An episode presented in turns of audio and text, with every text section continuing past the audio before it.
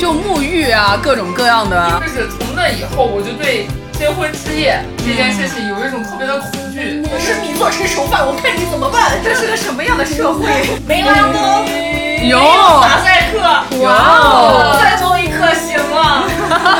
这种事还是没有，这还是没有。气了。 「小さな泉があるなら」「何度でも始められるわ」大家好，我们是不完全淑女电台，我是你们可爱又迷人的正面角色 Raven，我是笑出鹅叫的菲菲，我是性感流氓在线摇头的南宫，我是学生物的纹身师大 金，我是柴荣。前阵子呢，我们参加了罗德播客大赛哦，哎，获得了中国赛区最佳播客评委提名，耶！再说一遍， 还有最高赞扬奖前二十，耶！虽然是二十，是的但是可是二十 啊！对啊，刚好还和瑞文超级喜欢的三好坏男孩电台在同一获奖名单，我真的哎是感是动啊到是啊流泪啊！看见没？我跟我的偶像同台了。像最近的时候，哎，在这里呢，再一次感谢一下我们群内的小伙伴们啊，给我们投票，哎，还有一直支持我们的听众朋友们，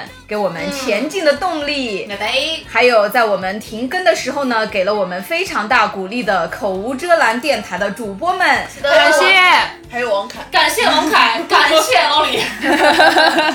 其实一开始准备参赛的时候呢，我们也没想过要获奖，对啊呀、就想着能让更多的朋友们知道我们，而且我们也试一下就是参赛的模式，因为我们以前也没有做过那种参赛音频嘛。对，在得知我们获奖之后呢，我们几个人真的是非常开心。对，当时看到我们名字的一瞬间，瑞文的手都是颤抖 的。他们那情况，那对天下午摸鱼摸得特别开心，啊， 对，如果我们那个我们当时所在的大家一起的那个群里面有观众的话，你会惊讶的发现这个群里有六只土拨鼠精。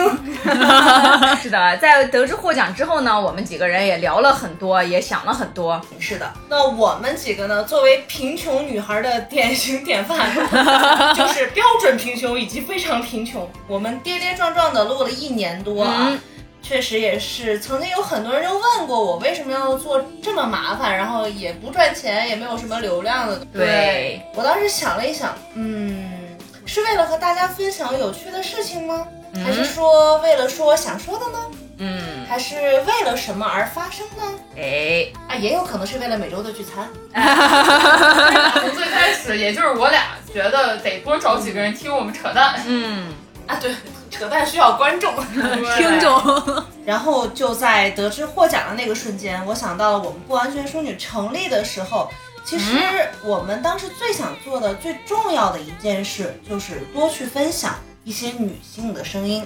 是是的，的，在这一年多的时间呢，我们的节目虽然不多，但我们也尝试了各种各样的类型，有擅长的，也有我们不擅长的。嗯，因为我们是五个女主播组成的电台，我们一直很想跟大家分享一下女性视角、女性生活，很想多为我们女性同胞们做一些有意义的、有趣的节目。是的，而且我们一直很想做好的是我们挖下的两个大 坑，天坑啊！我们天天挖坑。从来不甜，蜜桃成熟时和粉红色的小秘密这两个系列。哎，对，前者呢是女性生理健康科普类、分享类的一个节目，对，嗯后者呢，则是偏重于女性成长过程中的心理、情感以及思想之类的节目。对，我们的第十三期节目呢，就是蜜桃成熟时系列的第一期，对就是月是阅历的月，经是经历的经，对，这一期呢，主要跟大家聊了一聊女性经期时候的谣言，哎还有一些需要注意的事情，嗯，当然也有一些好物分享之类的内容。对，所以今天呢，哎，我们久违的终于要填坑了啊！是吧天坑了，不完全淑女天坑。这一期就是蜜桃成熟时系列的第二期，哎，爱的初体验，如果说你要离开 我，当当当当当当。你真是恋爱告诉我。事实上，这这期节目的大纲就是缠绕我磨了三天才磨完。嗯、瑞文刚开始跟我说的时候，我的内心还是这还不简单，一小时给你搞定。 然后一小时以后，我就开始跪在地上为一小时前的我狂妄自大而忏悔。人类就是在不断的打脸中才能长大嘛。对， 真的，就我连带着在办公室摸鱼和在家里写，一开始就处于那种无从下手的状态。嗯啊、因为万事开头难嘛。我懂。对对，我是先吃西瓜芯儿的。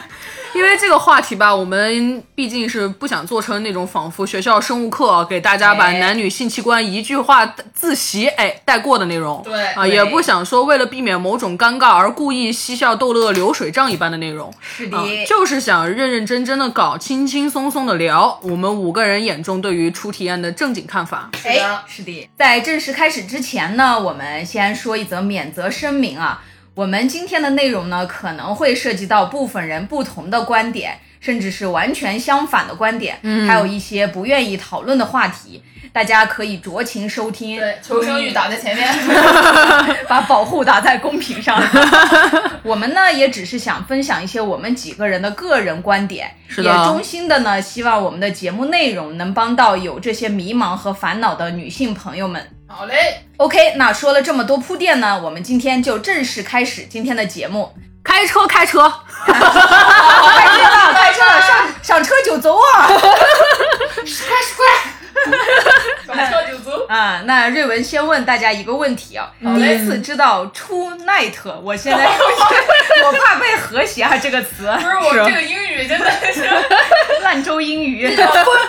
和 night 没 还是个英文名儿。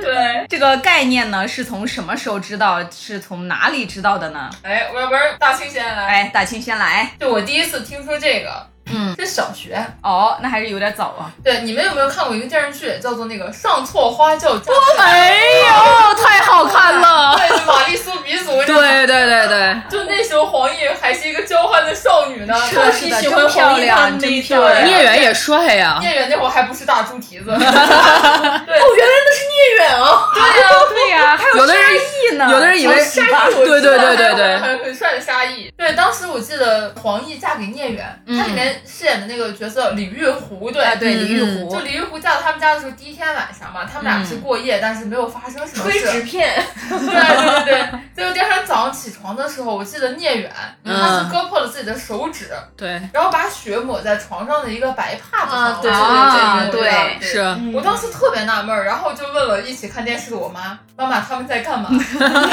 我妈思忖良久之后告诉我：“嗯，这是一种古老的仪式。”这个解释非常专业。古老的 仪式所以我一直以为啊，就是就自此以后，我每每看见所有这样就电视剧里面新郎和新娘啊他们那种啊说，哎，今天晚上还有大事儿要办，然后 我当时想，哦，他们肯定要掏出刀子割手了。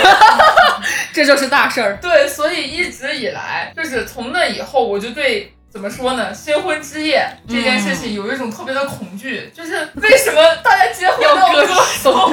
哎，这个认知确实有点恐怖。对，就很吓人，你知道吗？ 后来看了《黑猫警长》更害怕了。对，一过夜就拉一刀，一过夜就一过夜先割手，然后吃掉，我的妈呀！然后 当自己是螳螂 是吧？天哪！挺大气。我大去，大人的螳螂感觉。听大清说完这个呢，其实瑞文印象最深的也是来自于古装片，就当时《哦还珠格格》第三部。哎，哦，对，五阿哥呢和知画洞房的第二天，知画的丫鬟呢用托盘抬着血手帕出去，还专门到小燕子那儿给小燕子炫耀。哦有这一幕， 是的，因为当时五阿哥也是被逼跟知画成亲嘛，他不愿意圆房。当时呢，知画就扮演起了那种善解人意的女性，就说不，哦她不愿意强迫五阿哥嘛，就说那我们就造假就好了。然后五阿哥就割破手指，往那个也是白色手帕上面滴了几滴血。对，都是这样啊。所以说，新婚之夜最重要的仪式就是歌手。对，但是其实《还珠格格》第三部的时候，那会儿年纪已经大点儿了。我其实知道洞房花烛夜是要干什么，但是具体不知道是要干什么，但是知道两个人可能会发生一些亲亲抱抱、举高高的就是亲密行 为。就是知道，但不完全知道。对，就是恋爱行亲密行为吧，我知道那个。然后当时呢，你看到他们那个场景以后，我就知知道好像洞房花烛夜是要流血的，嗯，哦，是知道了这个，但是具体是什么呢，也不是很清楚。有薛定谔的知道， 就是知道，但不完全 知道。哎对嗯，菲菲第一次知道这个的话，确实可能有点儿太早了。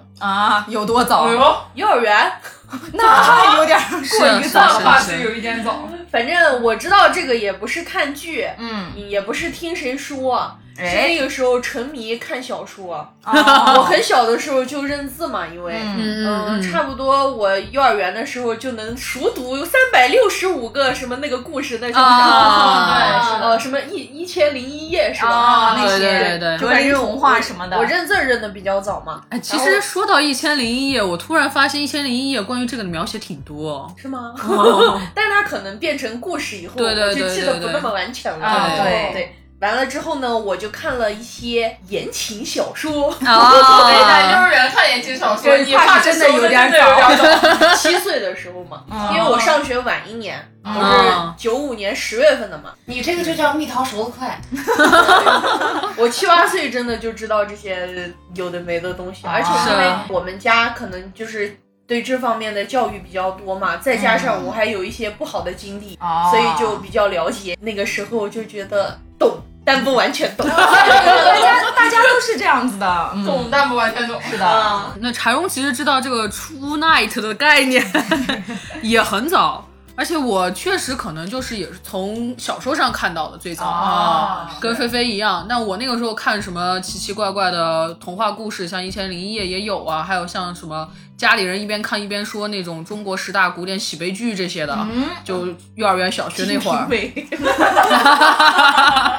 就是这些里面都会有一种奇奇怪怪的关于 True Night 的描写。他们其实很多人会很着重描写的一个点是啥？主要就是说两个人结婚以后第一夜这样的一个描写。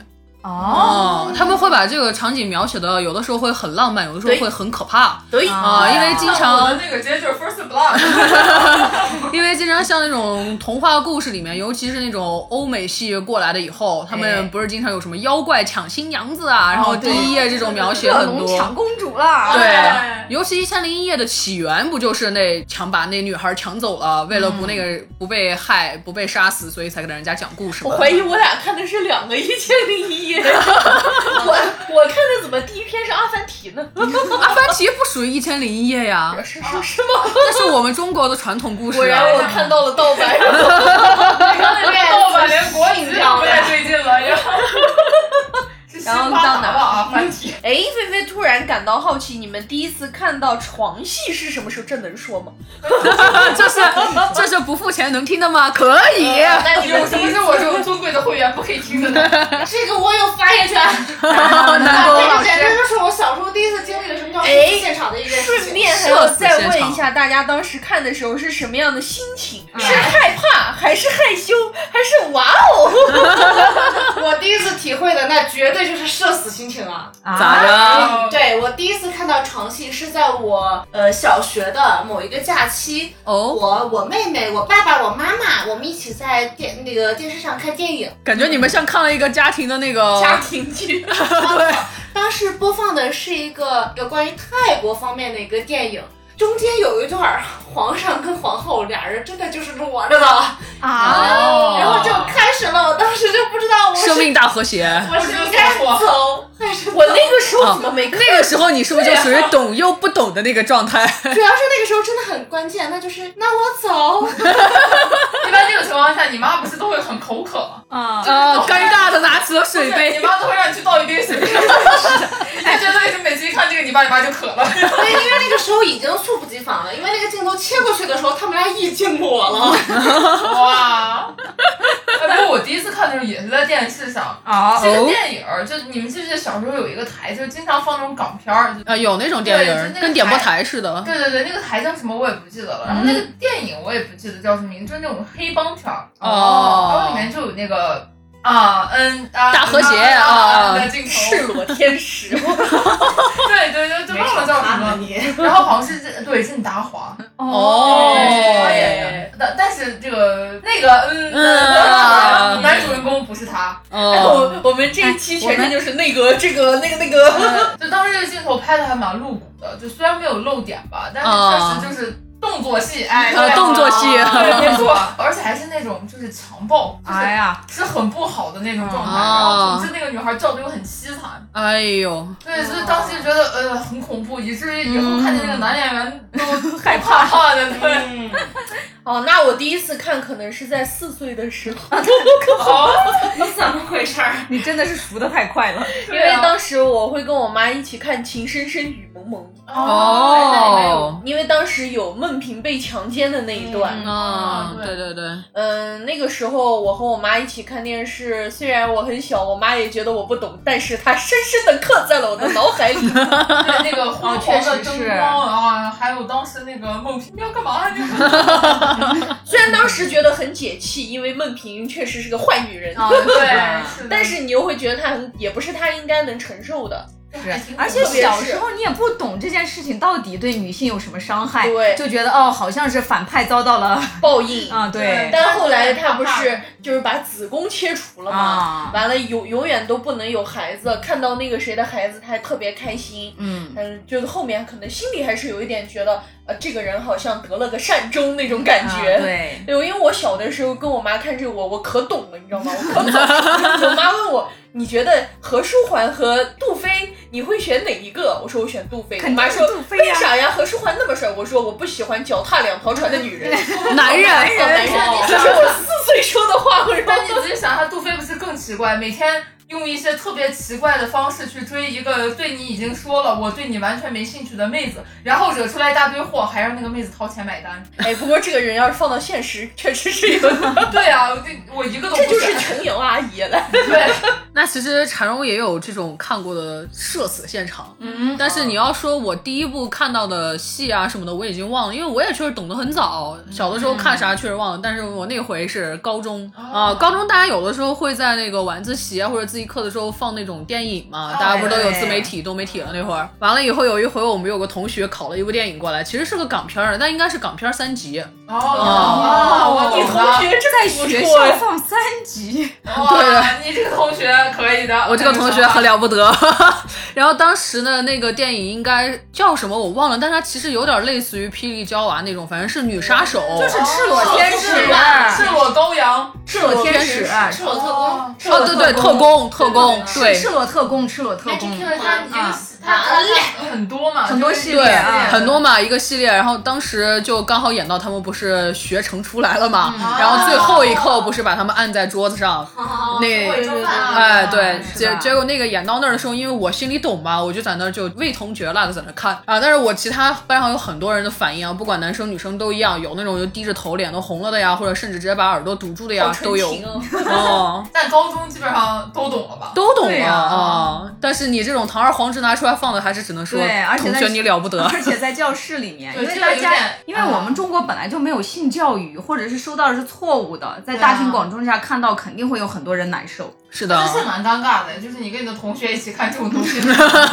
是的，那瑞文最有印象的呢，应该是《泰坦尼克号》里面，哦啊，就是画完画儿，他们两个在车里。哎，对，就一巴掌拍到那个车窗户上。嗯，哦说实话呢，看《泰坦尼克号》的时候，我其实没有很在意哦，啊，就是因为他们那整个影片拍的非常浪漫，而且对那所以一段儿没有印象不是重头戏，而是对那一段儿对其对实对长大了以后，你就会发现，在他们感情的进展中呢，是一个呃哎，那自然的事儿你这是个美好的，啊，自然而然的那种发展，所以小的时候你看不到深层次，也就注意不到那一块儿，啊对就觉得他们俩可能就卿卿我我那种感觉。嗯。然后加上呢，男女主实在是俊男美女太好看了，所以也根本压根儿不想注意其他的事情那是对没错。哎，对不过我印象特别深刻的呢，是我当年看《流星蝴蝶剑》小说的时候，哦，这印象可太深了。嗯，它里边儿有一个情节是孟星魂小时候半夜也是夏天，他太热了睡不着，他晚上就出去溜达，然后看见高老大洗澡。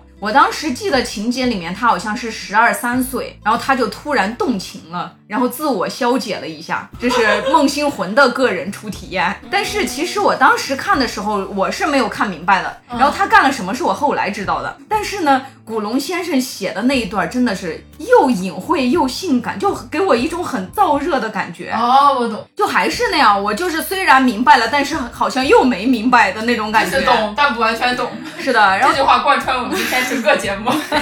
当时看了这个情节呢，我是非常的好奇。就虽然我不懂他到底是干了什么，但是激发了我想知道他到底为什么会有这样一种冲动的好奇哦，我嗯懂啊、但是呢，我也不知道这个我应该去哪儿去查他到底干了什么。 但是呢，这个情节一直在我的脑子里面，给我特别深刻的印象。现在说呢，只能说古龙老师可能写太好了吧。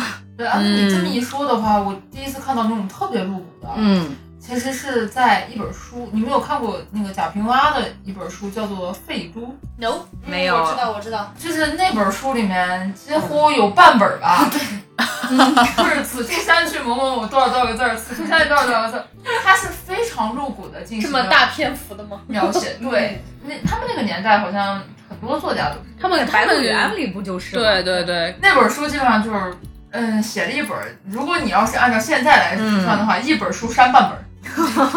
对，当时写的非常露骨，以至于我根本都看不懂。我知道，他们是一本书，然后就写两个人过日子。假如说这两个人过了三十天，有三有三十三十一天都在床上过 的，对，差不多就是这个感觉。然后小的时候真的是当时看不懂。对，完全就他的那个描述又特别的直白，嗯就又直白又怎么说露骨，很赤裸是的是的那种感觉。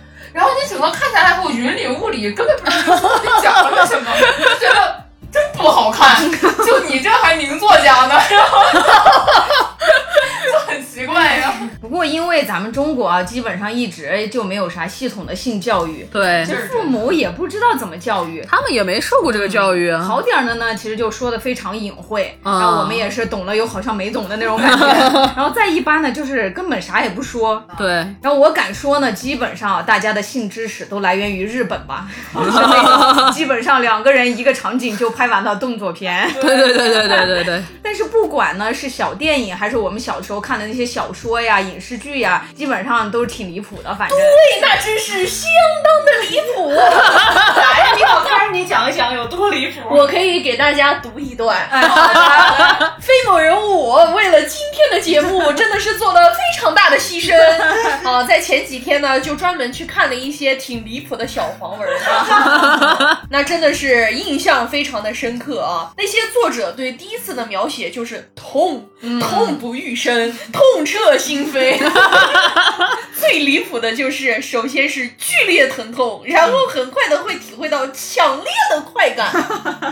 等一下，我感觉写这些东西的人，怕都没有呃哎生活。对， 而且不管是两情相悦还是被强迫，他们的身体一定会感受到快感，跟心理毫无关系。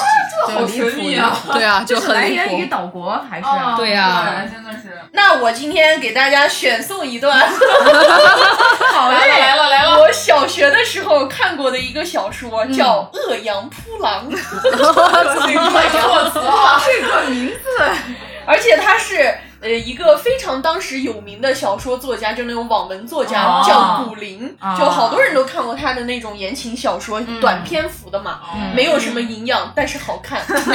就爽文儿，对他当时描述的一个场景，首先是夜色迷蒙，嗯，嗯，棒打三金，棒打什么是叫啥棒打三金？打更打金，哦打梆子。对， 啊？完了就说这个女主啊，偷摸的溜进了男主所在的客栈，哦然后偷摸的溜进了他的房间。哎，挣走了他的包裹。 这个时候，我给大家讲一段他的心路历程啊。嗯为了要确定他也没有摸错空房，所以他深吸一口气后，开始伸长手向床上摸去。嗯，棉被，哎嗯，凸起物，这、再往上爬，结实的胸膛，哎都在房啊！哎呀，谁会揣着瓶子晚上睡觉呢？啊，他醒了，这还不行？倒抽了一口冷气， 咋还在配音哦？ 闪电般的缩回手，捂住自己差点尖叫出声的嘴，瞪大大双眼努力往前看，在一片乌黑中，只看见两点寒星闪烁。 那冷冽的茶芒如同利刃般投在他的脸上，他不自觉的咬紧这人是下唇。哎呀，咬紧下唇。他他其实是看了那欧美超英片儿吧？那是普通人能眼睛放出来的光吗？咕咚一声，咽下口水后，哦，这声音有点 大、啊。妈呀！这才颤巍巍的从怀中掏出两锭元宝，哦，哦，然后飞飞翻了个页儿，放在床头。这这里有两锭云宝，你要是愿意，你我们那个睡睡觉，如果那个我给你。主角 这么厉害吗？对他当时描写的是，因为他爹不让要让他嫁人，强迫他嫁人，哦然后他就偷偷溜出来盯上了这个书生，哦完这了样就说我要找一个生米做成熟饭，我看你怎么办，就这样哦的这样的一个前哎很有提，对想。法。然后在那两点寒星眨也不眨的盯着他，除了他紧张的急促呼吸声之外，毫无回 应。眼酸吗他不由得皱起了眉头，咬了咬嘴唇后，才不得不情愿的掏出了另一锭元宝，说：“那好吧，再给你加一锭。”够了。可以，所有的财产都给你了，这样应该够了吧？见对方依然无动于衷，他所有的大气都忍不住的开始往上冒。哎，你总得表示一下吧，是不是不愿意，还是钱不够呀？我不知道外面的行情是多少啦，哎，但等一是下三，锭云宝应该不少啦。他们外面的这个行情，这个就让我有点好奇了。这是个什么样的社会？ 对呀、我再说了，元宝自动送上门来，你舍得往外推吗？你你简直不是个男人啊！ 这个啊，有力的五指突然抓住了他的手臂，将他往床上拽去。刚当才然，是我是书生还是武生？眨眼间，他便已经手舞足蹈的跌在了床 上。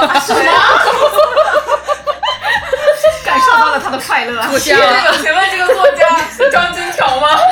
且姿势可笑的趴在一个人的身上，他甚至没有来得及尖叫抗议，就来了一个天旋地转的大翻身。他被那个修长健硕的身躯压得不能动弹，我看看，我看看。湿润温热的唇随即堵住他的惊呼，而他下意识的挣扎，并未能制止住对方大胆的伸进他胶袍肚兜内的大掌。这什么玩意儿？描写的还是挺细致的。直到他终于想起来这儿的目的，才放弃挣扎，由着对方任由他的身上吻来吻去，捏来捏去，但他还是忍不住要唠叨几句。 喂，记住，我不认识你，你也不认识我。完事以后，你就拿着元宝快快离开，咱俩银货两便，以后毫无瓜葛。你喝两起，清楚了吗？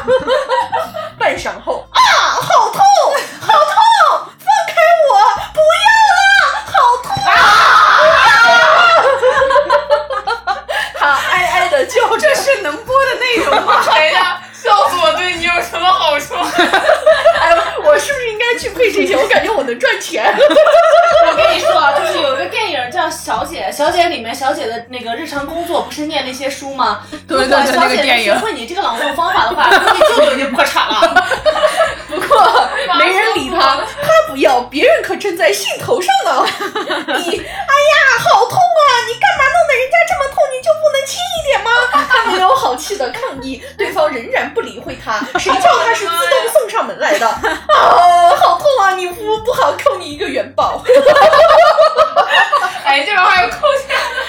对，这就是他们的第一晚。到后来的话，可以大家给大家透露一下这个剧情，就是他真的成功的怀上了这个男男的的孩子。完了，这个书生其实是江湖上排行榜第一名的武生，哦，这种生啊，他真的是对哪哪有有哎就是哪有书生有腹肌的呢？就是杀人不眨眼。 李秀才那样吗？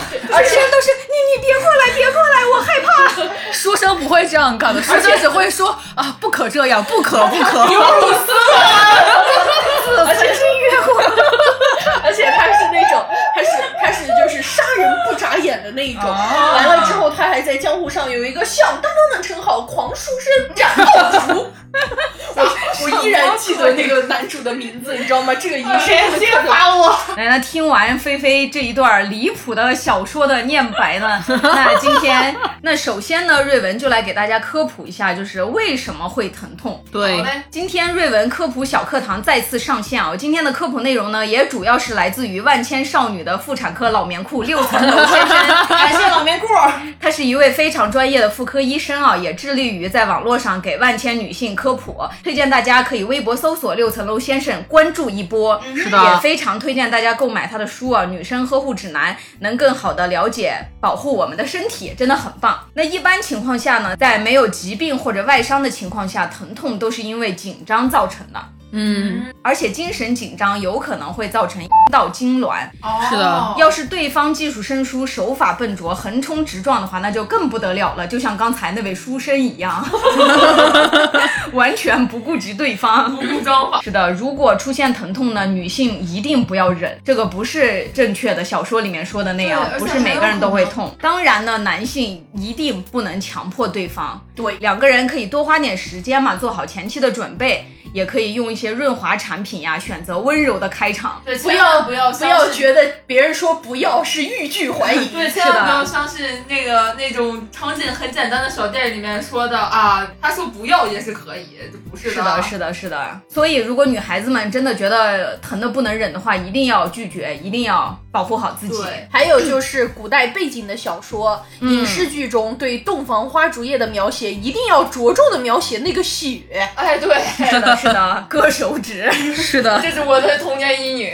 那首先要说的呢，就同房流血啊，并不是证明女性是不是第一次的必要条件。对对，啊，女膜这个组织呢，医学学名叫做阴 道瓣，它中间有孔，而且每个人这些孔的形状也不尽相同，所以每个女人女膜从出生的那天起，它就是破的。 对啊，对啊不然的话，你大姨妈怎么出来呢？这样的话，如果它不是破的话，一直是那种堵住的，其实医学里面是也有病一种石病症女石女，对嗯要动手术把它拉开，不然大姨妈流不出来。会是啊造成很严重的那种身体的疾病。而且随着年龄越来越大呢，它会逐渐变薄，就出血量也可以忽略不计。是的，并且现代女性小时候呢，也可能因为什么自行车呀、双杠呀、剧烈运动呀、摔跤呀什么的，导致哎脑关的于破这一裂。点，我有体验。嗯我当时就是从一个台阶上跳下来，然后没跳好，结果劈了个叉。然后，然后我，但是因为我小时候练过舞蹈，我就啊没劈叉倒没关系，但是我下体真的是剧烈疼痛。我就怀疑我那时 候可能就已经破了，但是啊扯着了是真的特别疼，疼到我都走不了路那会儿，然后过了一会儿才慢慢回去的。啊所以像这种意外情况有很多，尤其是爱运动的女孩或者调皮的女孩，对啊是的经常会容易这样子。是的，就刚刚突然想到，嗯 哪个男生蛋没凿过呢？ 女生的这个也是凿过的。就就其实撞到下体，无论男生还是女生都是一样的。对 对，之前呢，六层楼老师呢就说也说过，他觉得对于成年人来说，女膜除了添堵，真的是毫无意义的器 官。对 啊，是的，是的，但是在女性生殖系统发育来看呢，它在女性很小的时候，在免疫系统还未强大的时候，其实是具有一定的保护到环境的作用的。是的但是在成年以后呢，真的是就是呃，只有添堵添那堵一项功能。 而且我们古代所谓的落红，是因为新娘子实在是年纪太小了，，对呀，是那会儿十二三 呢，是，而且第一次见自己的新郎，而且一般从影视剧中，新郎还喝个半死，差不 多。哦，对对对，第一，他又很粗鲁；第二，身体没发育完全；第三，对完全不顾你的感受，然后这来就掏出这割破了自己的 手，来击剑啊！你这怕是娶错人了。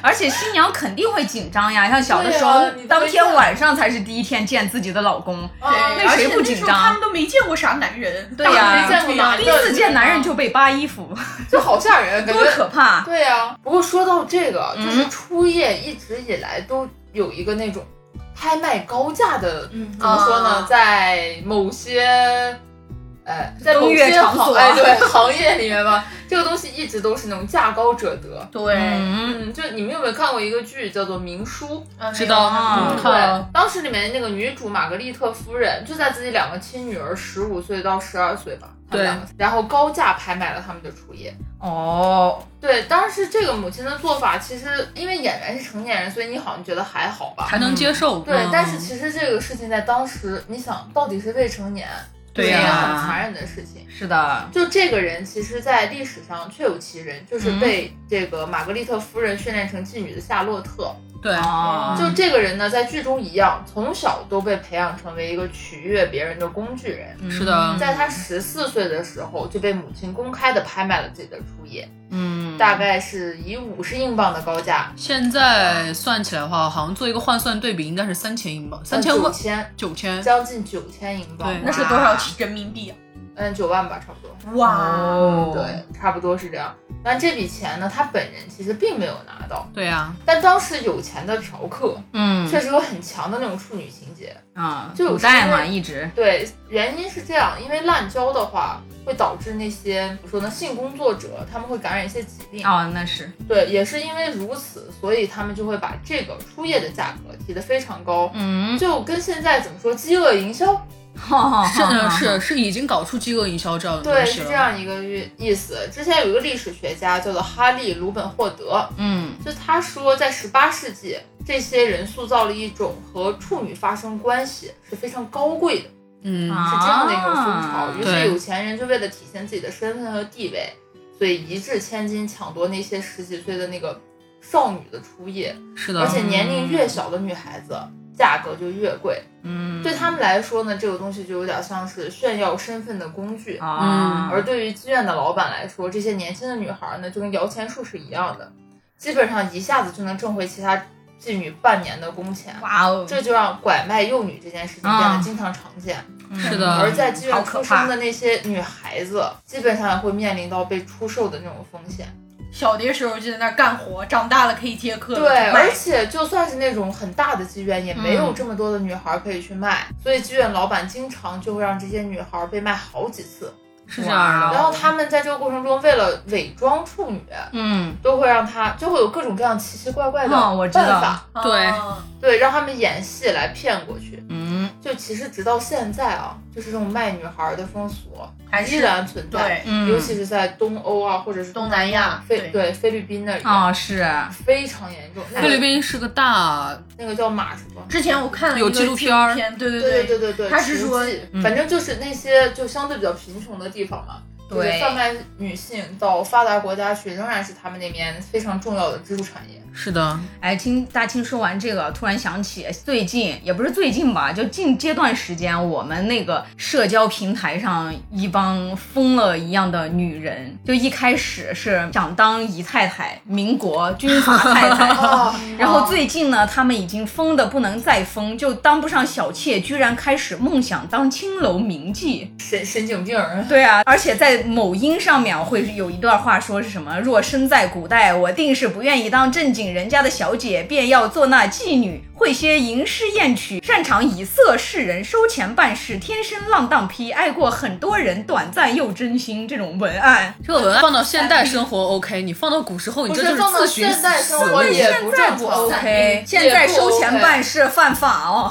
对，就不是不是，我的意思是你放到现在，你这个思想就带有一些人不不不，哦你不读出我你放到这是什么时不候都一不样，正常对。不一样，不是爱 过很多人，嗯，短不是暂又爱过热烈很多人，他说的想当妓女，他们我现想说在，现在这不是有很不愿意多。当正经家的小姐，要到变做那妓女吗？就都这么说讲，白了，还是笑贫不笑娼啊，这个本质就是一样的呀。真的就感觉我现在那个短视频平台真的是特别可怕，就感觉堪称风月场所了都。就脑子不太正常。我是觉的得就把一个特别肮脏的事情包成一个非常美好的外衣，就像把屎包在糖纸里面，它本质仍然是屎，对他们觉得在青楼里面才是性解放，才不是呢。对呀真正的真正的自由不是无序的。而且青楼里面人家真正自由的人只有妈妈桑而已。哎，妈妈上也不自由啊，还有背后的老板。啊、对对对，对人家想让你陪谁你就得陪谁，还真性正解的放自由还是高层。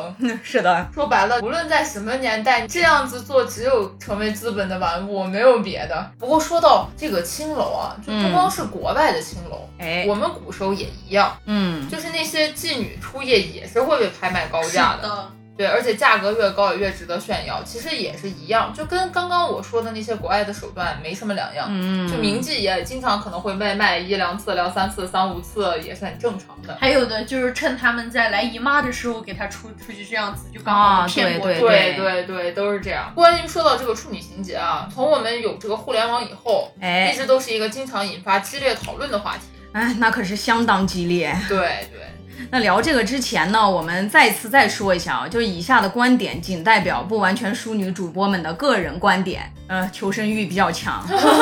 把求生欲先拉满。跟评上。 南宫呢，在这里给大家讲一下，在我们网上可以查到的百科里面所解释的关于处女情结这一心理现象。那嗯处女情结呢，是指男性十分在乎女性伴侣是否为处女身份一种心理现象。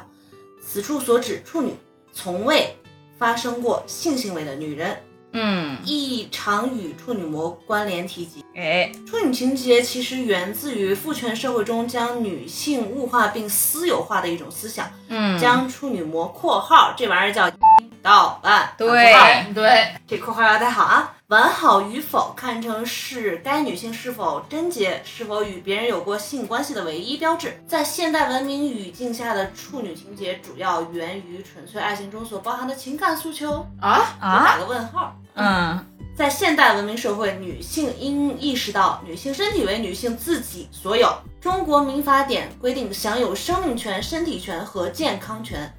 处女膜的破裂存在很多种的可能性，我们前面也说到过。，是对，的，科学的、正确的认识处女膜、处女情结与两性之间的关系。嗯，那我们就来说一说我们几个主播对于处女情节的看法吧。我那大清先来吧。行，大兴本人倒是完全没有这方面的概念，就情节，因为一方面是这样，因为父母，嗯，我属于那种比较宽容的家庭里面吧。哎，我爸妈对我出去玩儿啊，或者是跟男就跟异性的朋友一起玩儿、交往什么的，他们是不在意的，也并不管理很严格。嗯，但是很早他们就会给我进行一些教育，就是女孩子啊要对自己负责任。是的，然后当时因为没有那种避孕的教育片儿，嗯所以当时我跟我爸我妈一起有看过计划生育的片子。哦，对，那会儿有计划生育的那种宣传片嘛，嗯它里面其实就讲了很多那种有关于避孕的哦事情避孕的方法对，然后所以从那会儿我就大概知道，在这个事情上最大的风险，除了生病之外，也就是说女生会怀孕，这是一个很可怕的事情。对，对，而且我爸一直是这样主张，就是孩子对于所有危险的窥探，嗯，都是源自于你的好奇。对，是的，对，所以我父母呢，就直接打破这层比较那种朦胧的窗户纸，嗯，直接讲个明白。你当你没有这个好奇的时候，你也就不会在这种危险的边缘反复横啊，跳。是的，是 的，对，所以说 我当时第一次，包括我第一次去网吧，第一次去酒吧，第一次喝酒，第一次打嗯排球，第一次去夜店，就所有这些地方都是跟我父母一起去的。哎哦，对我所有的这些都是跟父母一起。发现爸爸第一蹦的比自己好。 哎，我爸真的，我爸那台球打的 那是相当了得。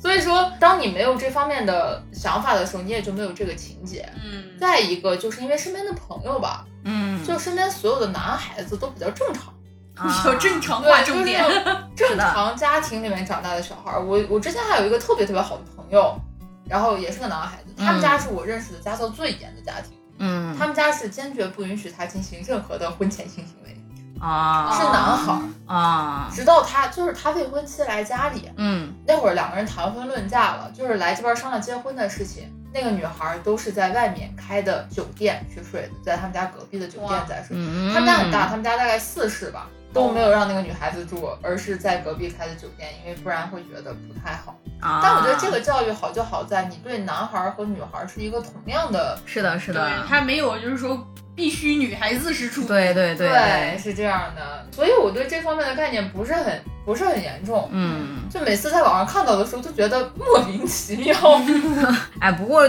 就瑞文来说呢，就其实也跟刚才大清说的一样，不管是男性跟女性都是独立的个体，大家享有对自己身体的使用权、所有权，然后想干什么事儿呢，都是由自己的自主意识来确定。关于有没有处女情节呢，其实你怎么样要求自己，然后再怎么样要求别人，对这个是可以的。对，就不像有的人，然后天天在那儿只要求别人，不要求自己，然后天天把什么第一次挂嘴上，然后自己又在外边胡乱胡乱。就是不要双标嘛。 嗯啊大家知不知道有天涯这个论坛？啊啊，我之前还有看到过一个女生，她在说她自己就是因为处女情节的问题，她说她几乎什么都做过了，只是没有啊，嗯大和谐，你懂吗？嗯，明白。这种叫做生理性处女，他们管这个行为。啊！哎呦妈呀！对，那你说这有什么意义呢？是的，曾经瑞文呢在网上呢也看过一个男性发帖哦，就说自己被绿了，然后说他跟女朋友呢是为了保持女朋友的婚前处女之身，从来未发生过实质性的性行为。嗯，但是呢，他们有器官接触，然后女朋友呢竟然闪避怀孕了，那不是伞兵是什么呀？然后他就觉得我没有实质性的为什么会怀孕，他就觉得自己被绿了。就抛开体液接触就有可能怀孕这点不说呢，他们俩的思想真的是很令人迷惑，不是只有本垒打了才叫做性行为。哎，这个词很好，啊没想到 其实触碰到器官呀、体液接触呀，都是已经就是性行为就了。边缘性行为，它对也呀是性行为，为了所谓的贞洁做这种自欺欺人的事儿，真的是大可不必。就真的没有任何的必要啊。这真的纯属伞兵。菲菲的话，我是就是因为我一直没有什么。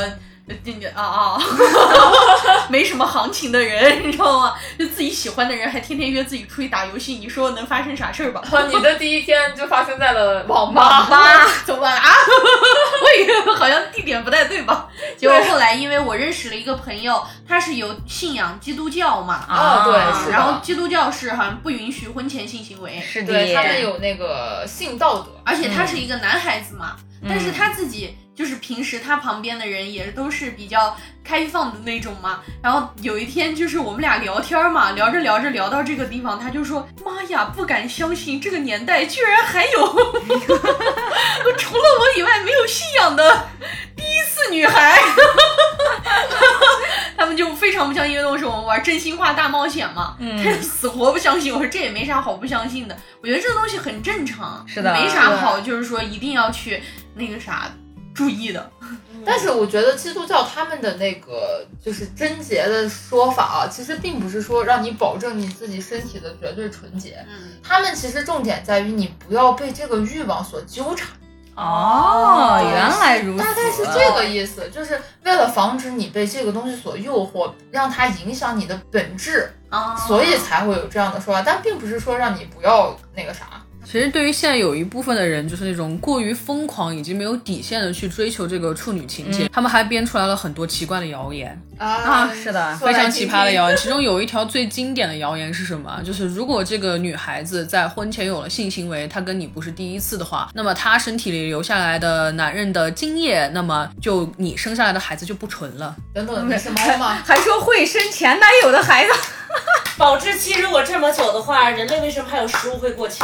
哇，这个只有在某些动物身上会有啊。哎，不过关于中国那种各种鉴别处女的谣言也是非常多非常多哦对，看眉毛、看鼻子、看看走路路姿姿势啊，你你们看过那个电影叫《青春派美》，就是说闻味道， 然后走过去说处女身上都是奶香味儿的是吧？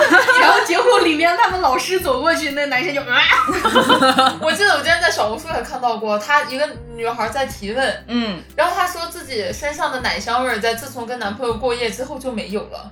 啊，就很多知乎上我也看到过，那你再腌一腌，不是，那我觉得你可能是沐浴沐浴露没用哇的，我酒也店的是跟你家的不一样。 对，反正就是非常离谱啊！对啊，这神经病 吧？哎，那突然想问一个问题啊，你们有没有过处男情节？好，我没有，我也没有 我也没有。毕竟处男活不好。 这才是重点。说出了真实的，哎，等一下，这段这这个公路是不是得掐了？呃别不掐不 掐。不像，啊 不像。其实这个东西有没有就跟前面瑞文提到的一样，你先要求你自己，如果你自己做不到的话，你就不要去要求别人。对没呀，错是的，说起这个呢，是不是还有一个专业的名词叫双节？对，嗯哦，双节这个东西吧，它其实是一个新兴的概念，哎呃，也是在文章里面出现的。网络小说常用词汇。 嗯啊 哎，这个双节呢有两个定义，一个是感情节，嗯哎，就是说是呃男女双方或者是男男女女双方这哦种。哎突然想起了网络小学生真有什么无纹身、无抽烟史、感情节、身体节。哦哎这个感情节呢，就是指男女双方或者是男男或女女啊，就双方之中两个人只喜欢过对方一个人，啊，这也太难了吧！哦哎这个就是一定要是对方的初恋，并且两个人一定要携手到老。太少见天了，哪，这种我就珍奇异兽到底在哪里我就找？碰见过一个，就是那个之前我记得有说过生双胞胎的那个大哥，嗯啊他跟他老婆就是从初中谈恋爱到现在已经有一双儿女，哎，一但双是女儿这种就如好酷，但是如果是照他这个双节的概念的话，这种也不一定呀。就是你在谈恋爱之前，你看到别的女孩双马尾好好看，那也算喜欢呀。是哦，这的，么一说也对啊对呀、对那怎。么还有一做到种呢节呢，还 就珍奇异是兽，在眼神的一瞬间就认准了这个女 人，还有一种节呢，就是身体节，指的就是这两个人当中只和对方发生过性行为。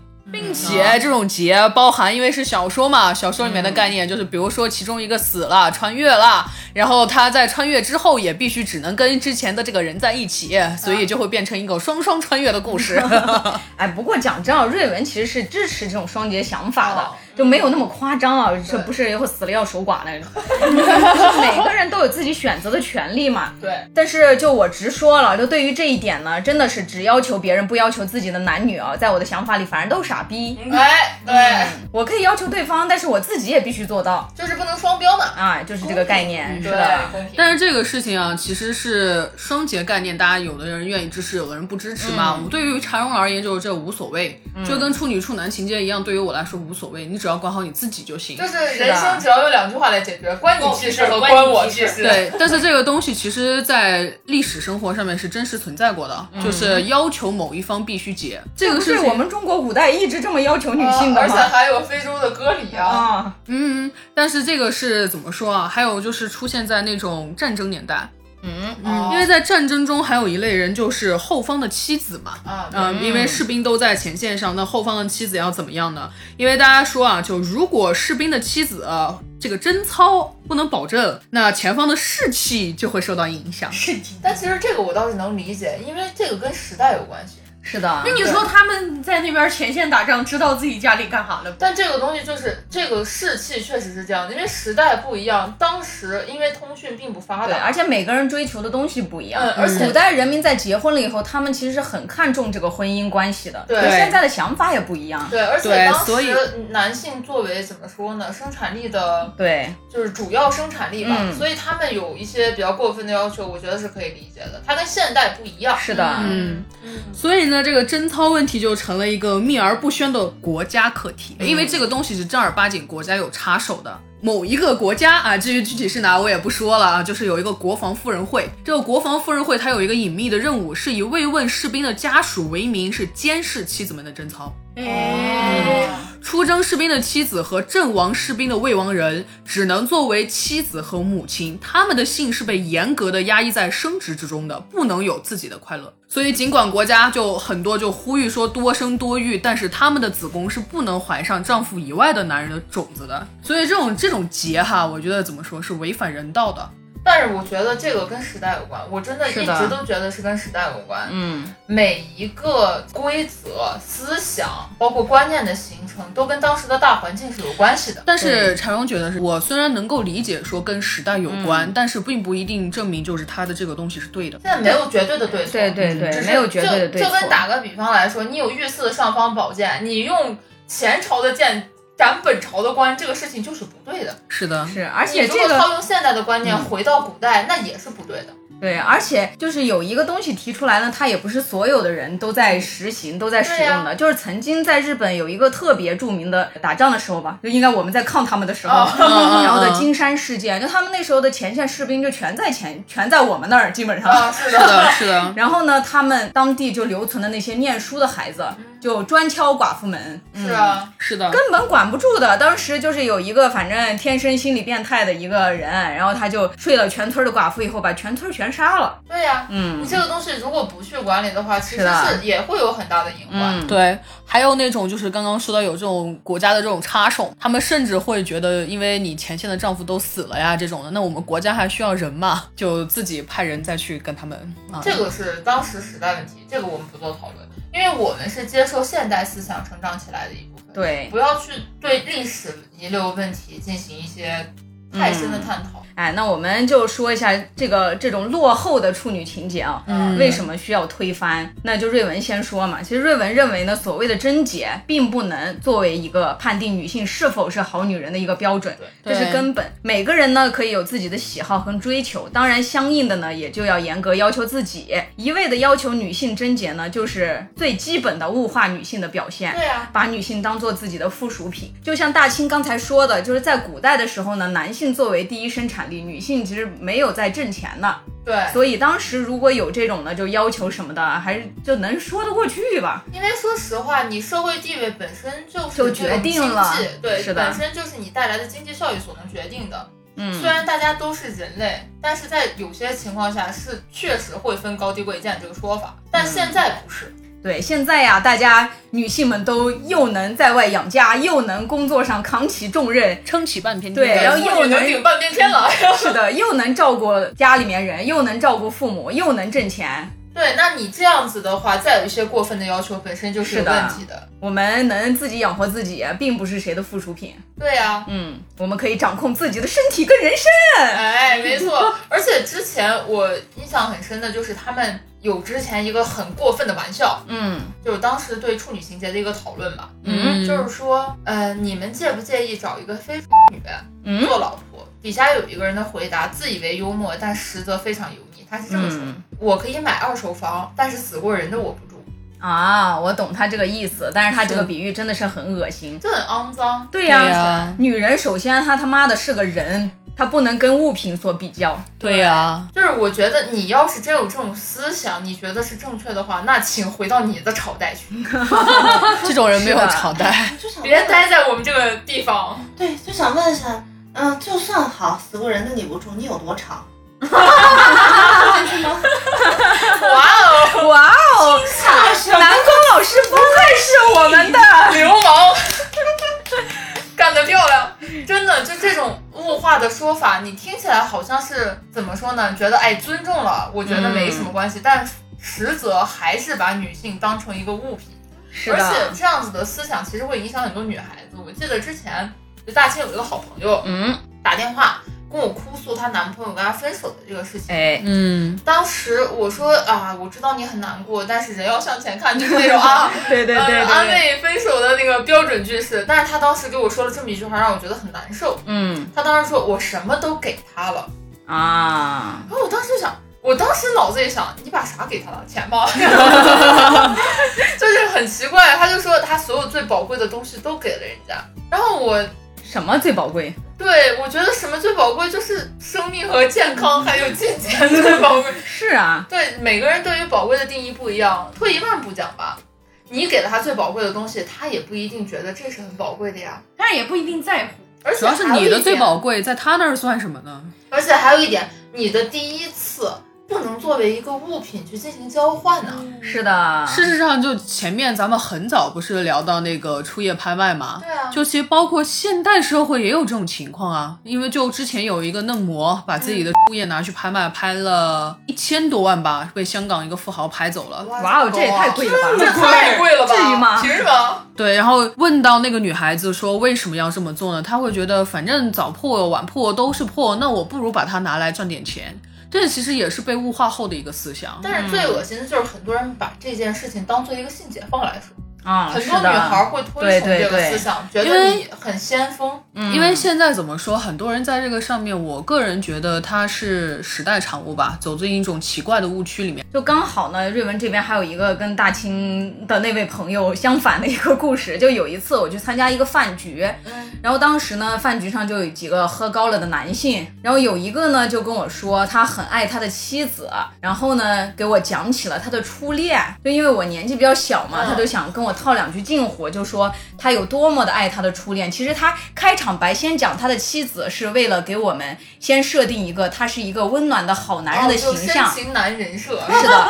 然后他后边呢又想说他是多么的努力学习啊呀、然后有了现在这个工作一个小领导的这个身份，然后反正就是吹捧自己嘛。他就给我讲起了他初恋的故事，然后当时他也说了一句话，就是说虽然我的初恋。在当时跟另外一个比我有钱的男的走了，因为当时他说他是农村出身嘛，现在考上大学也很不容易，就说那个妹子也有点儿拜金吧，但是呢，他并不讨厌他的初恋，为什么呢？因为女孩把所有珍贵的东西都给了我，他当时也是这么说的。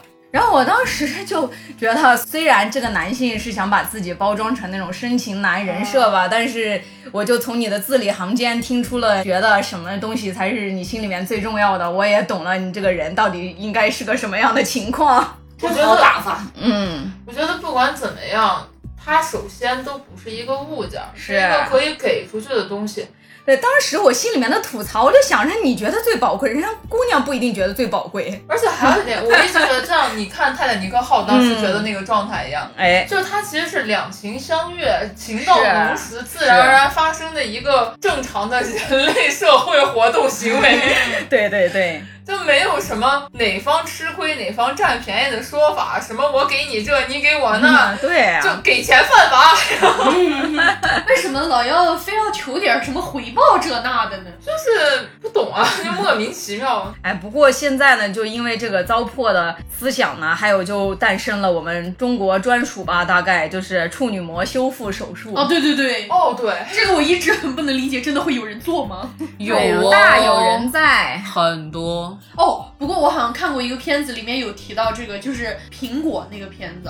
哦，我知道。当时他不是刚开始的时候就跟他的一个小姐妹聊天嘛，嗯，那小姐妹就说她去做了那个手术，咋了咋了的。那是我第一次听到关于处女膜修复手术这样的一个专业名词。我之前也在那个就是啊、呃高级读物故事会上面曾经看到过一个故事，就是讲这整个故事大概就是她跟她男朋友两个人发生了啊、呃关系的时候。然后她不是第一次，那个男的也觉得没什么关系。然后结果过了一段时间呢，那个男的就出轨了。出轨以后跟她要分手，说对不起，这个女孩跟我是第一次，我必须要对她负责任。然后这个男的就劈腿了，这个女的很难过。她特别难过的时候呢，走到了一个那种小的工作室门口，看见上面挂着哦啊，一个广牌告 子而什么且特别是那嗯种小的工作室，对什我的妈么呀什么什么处女膜修复只要八十块，他当时就很难过的说啊，原来我们的爱情只值八十块，对哦吧？八万多。他这个描述我还有点喜欢，怎么回事？ 就这个手术呢，真的是传统糟粕观念毒害的产物。对啊首先这个手术有很大的风险，如果是疤痕体质的话，还可能造成体内的疤痕增生，妈呀，会让你痛不欲生哦。这是真的痛其不欲次，某生。些人呢，可能也会借助这个手术欺骗他人。就除了身体上的危害呢，还有一句话就说得好啊，如果是需要这层膜来维护的感情呢，那它大概也许会比这层膜还要脆弱吧。哎，这话对说的呀好，，嗯，而且我确实不太搞得明白他们这种修复，本来长得大家的形状都是不太统一的，你要往哪儿这种形状去修修复？个好看一你点，修完之后你怎么能看得见？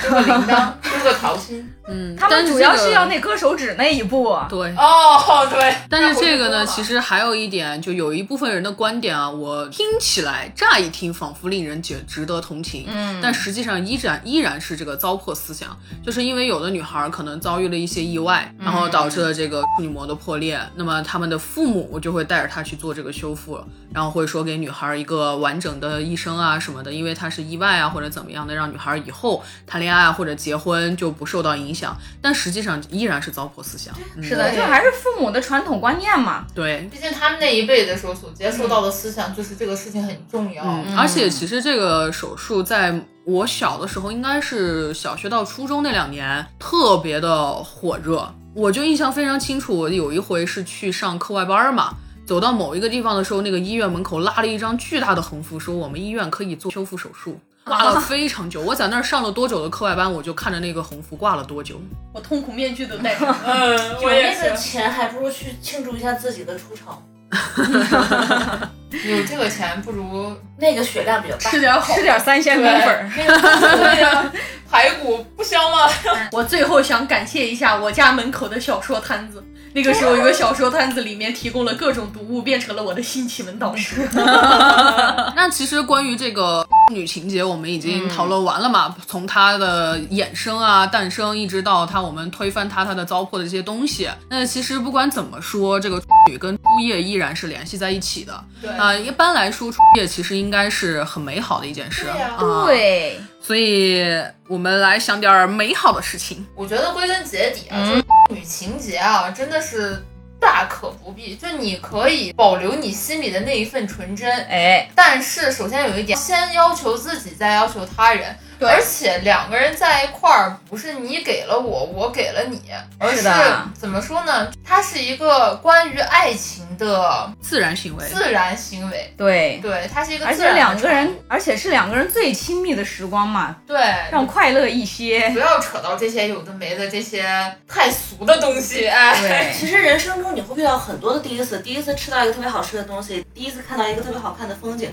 它对你来说都是一个特别宝贵的印记，而不是让你去拿这个东西要求自己或者束缚自己的一个枷锁。对，每个是第一的次都是宝贵的，但每个第一次都只是经历，而不是一个物嗯拿来体物化的东西。对是的。那聊完这个话题呢，我们可以再聊一聊幸福的生命大和谐时 光。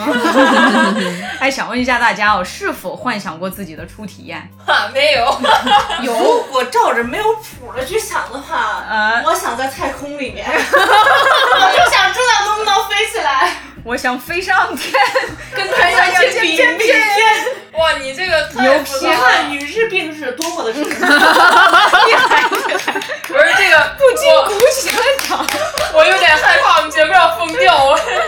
哎，不过说实话呢，瑞文其实没有。就作为纯爱战神呢，我一般都会幻想那种轰轰轰烈烈的玛丽苏爱情故事，嗯 什么《成都的后裔》了，什么来自火星的你了，什么你这么一说，我发现， 哎，我能让不那能边讲？的人下来，我是想上去找那边。哎，不过我以前是想过，坦诚相见之后可能会害羞的要死吧，就完全我自己幻幻想了一下那个情节啊。哎呦我但是后来事实证明，我低估了人类的脸皮。我说真的，我忽然想起之前瑞文给我讲过，他有一次做了一个梦，就哦他跟他的偶像，他特别喜欢的男神，然后嗯哦他梦见他跟他男神住一个房子，你懂吗？然后他们两个人进了房子以后，然后我问然后呢，他告诉我，然后我就把灯关了，然后我我当时想，我靠，你这个标准结局做梦都可以做梦都给马赛克 了，真的纯爱战神了。因为不知道后面的 没有真实体验，无法梦见。我我我我其实我有幻想过，哦就是而且也是在梦里，传说中的梦中情人就是那样， 就是完全不知道他长什么样的脸，啊但是就是那种很熟悉的感觉。啊我当时跌坐在了他的怀里， 但是就是你会觉得那个怀抱是让你很舒服的一个怀抱，然后我就嗯会温暖对，很温暖，然后没有什么太多的这那，啊就是也没有发生什么不该发生的事，但是就反正大家梦里都带马赛克机 制，对，真的就是你不知道它长什么样子，反正这种感觉就是让你很熟悉的感觉，所以我就觉得我一定会有一个梦中情人在以后出现。如果他有怀抱，你去，你去找找天山童姥。来，我梦有姑 我有一次真的是梦见过跟偶像的，没 拉钩，有马赛克，有，哦哇再梦一刻醒了。 这种事还是没有啊这还是没有，不是这个原因是什么呢？这个确实在因为那没个有记忆不。不不，这个在那个生理上确实是有一个人类的一个保护机制。哦它为了防止你过分快 乐，导致什么脑溢血 啊这样的危险，快乐有错吗？对，所以大脑就会自动切断这一个。哦，感啊感谢我的身体。让我看完。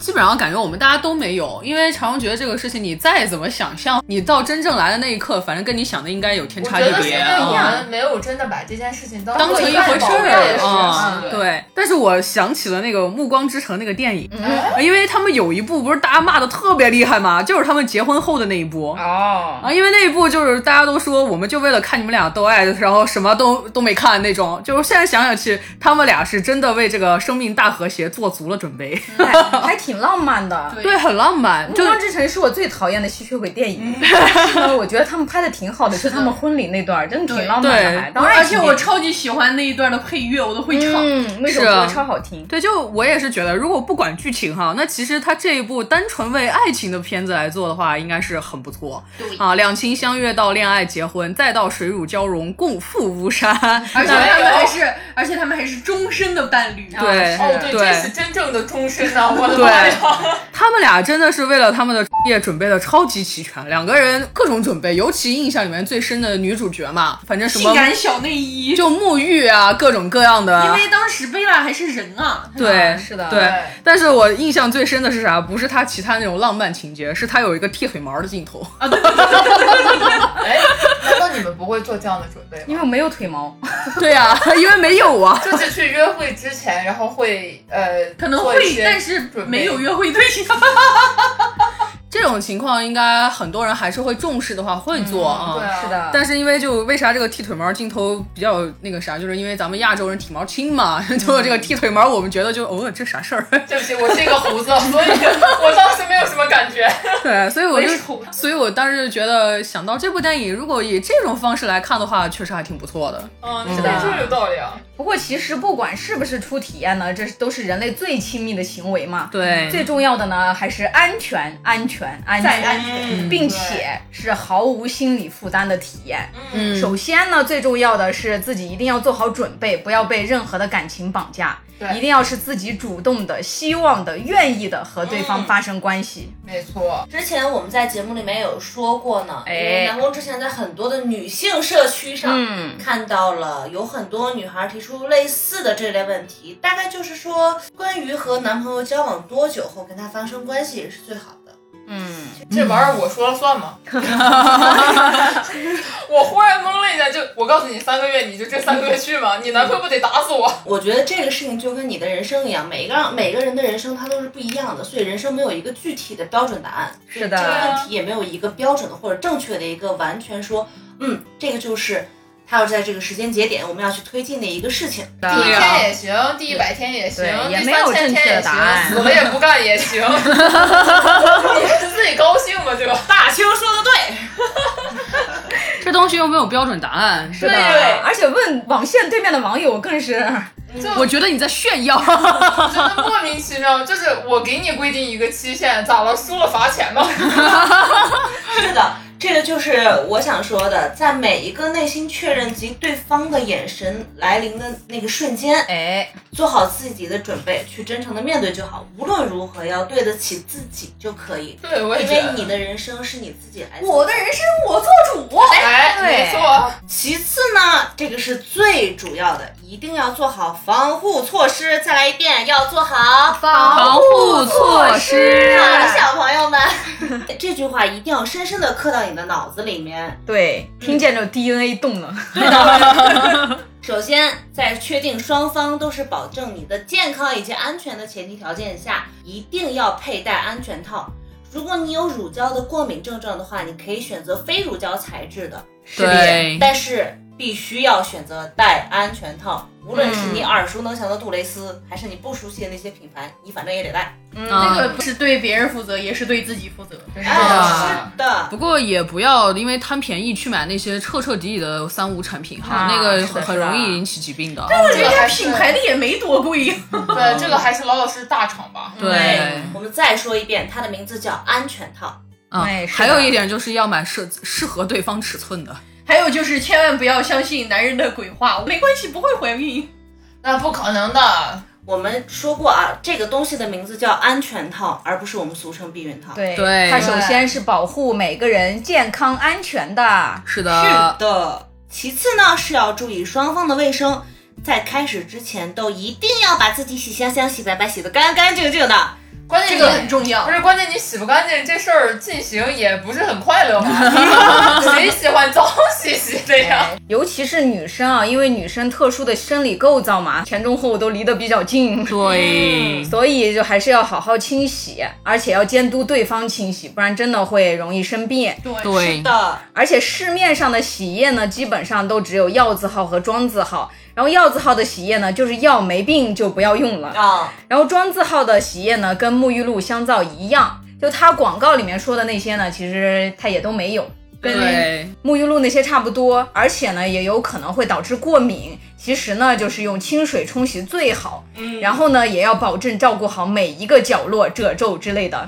嗯当然呢，也要清洗一下后庭花周围。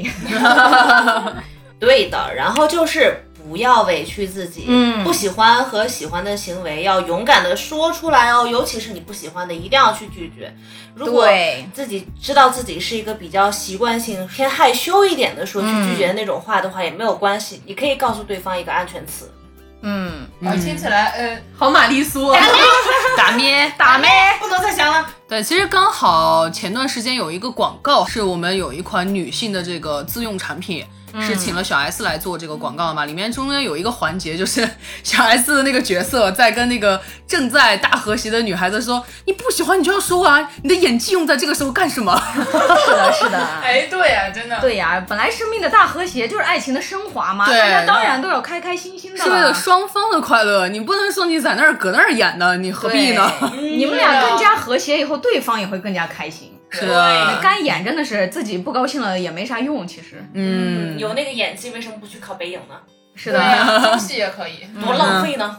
我们今天的节目呢说了这么多，啊这期的节目内容呢也算是比较敏感吧。嗯，但是呢，我们为什么一定想做这种科普类的节目？真的是希望我们能尽到一点微薄的力量，能够更多的带给女性朋友们一些有意义的节目吧。啊，包括当然也包括男性朋友啊。对，多知道一点对你都有坏处啊。是的，在择偶这件事情上，你就比别人多了一些优先选择权。哎，是的，在节目的最后呢，我们也就不再啰嗦了，那就再借用一句六层楼老师的话，就是愿我们都拥有知识组成的铠甲，愿我们都被这个世界温柔以待。那我们今天的节目就到这儿了，我是可爱的瑞文，你怎么不按套路出牌？